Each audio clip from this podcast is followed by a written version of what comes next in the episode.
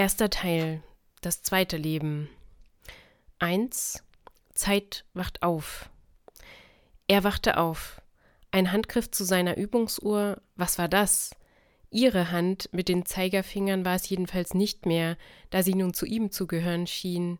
Die Hand war nun kräftiger, größer und behaart. Behaart? Er betrachtete den Rest seines Uhrenkörpers, der zu dem eben entdeckten Erscheinungsbild seiner Hand zu passen schien. Der Anblick im Spiegel schien ihn nicht mehr zu erschrecken. Wer war er jetzt? Wer war der junge Mau im Spiegel? Das war eine wichtige Frage, aber vielleicht nicht die richtige. Wer war er gewesen? Und die wichtigste Frage, die er sich immer wieder stellen musste, warum war ihm das passiert? Es waren immer die gleichen Fragen.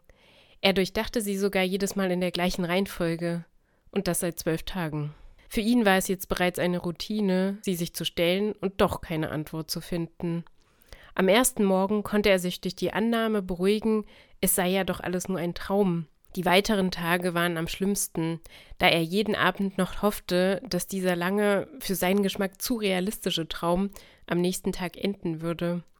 Zum Glück waren gerade Semesterferien. Seine Mitbewohner, Licht, Masse und Länge würde er die nächsten Wochen nicht antreffen. Heute war also der zwölfte Tag in Folge, an dem er mit diesem angeblichen Traum aufgewacht war. Er konnte seiner Mutter, Mama Minuta, nicht mehr die Ausrede in einer Mail präsentieren, dass er sein Netztunnel-Handy verloren hatte. Er musste unbedingt etwas unternehmen. Selbst wenn es nur ein Traum war, er hatte Hunger und Durst und alle anderen Instanzenbedürfnisse, und der Kühlschrank war bereits leer. In diesem Körper fühlten sie sich alle nur ein wenig anders an, diese Bedürfnisse.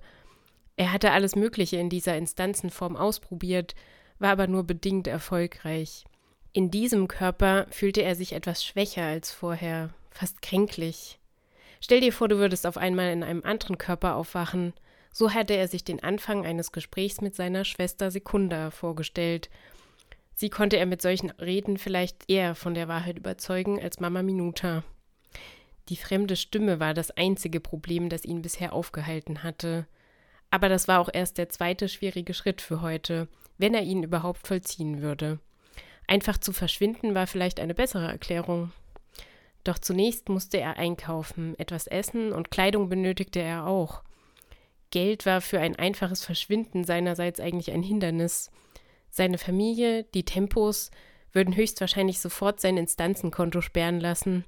Er verscheuchte das Problem aus seinen Gedanken und wollte sich fertig machen, hinauszugehen. Seine Klamotten waren natürlich zu klein, denn sie gehörten praktisch gesehen jemand anderem. Die letzten Tage hatte er sich nur notgedrungen in den Bademantel gedrängt, der sonst immer viel zu groß war und ihm nun passte. Er musste lange suchen, um Kleidung aus einem anderen Zeitendasein seines Instanzenlebens zu finden. Alles musste zusammengesucht werden in diesem nächsten Leben. Er wollte ein Ziel erreichen und glaubte auf einmal durch die Chance, seinen Uhrenkörper verändert zu sehen, dass es möglich war. Es war ein lang ersehnter Wunsch, den es zu verwirklichen galt, egal ob er jemals aus diesem kuriosen Traum aufwachen würde.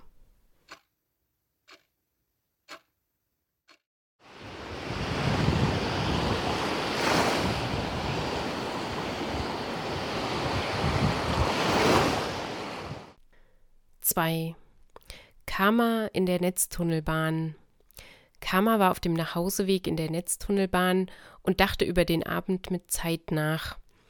Obwohl eine komische Distanz zwischen beiden lag, war es eigentlich sehr lustig gewesen.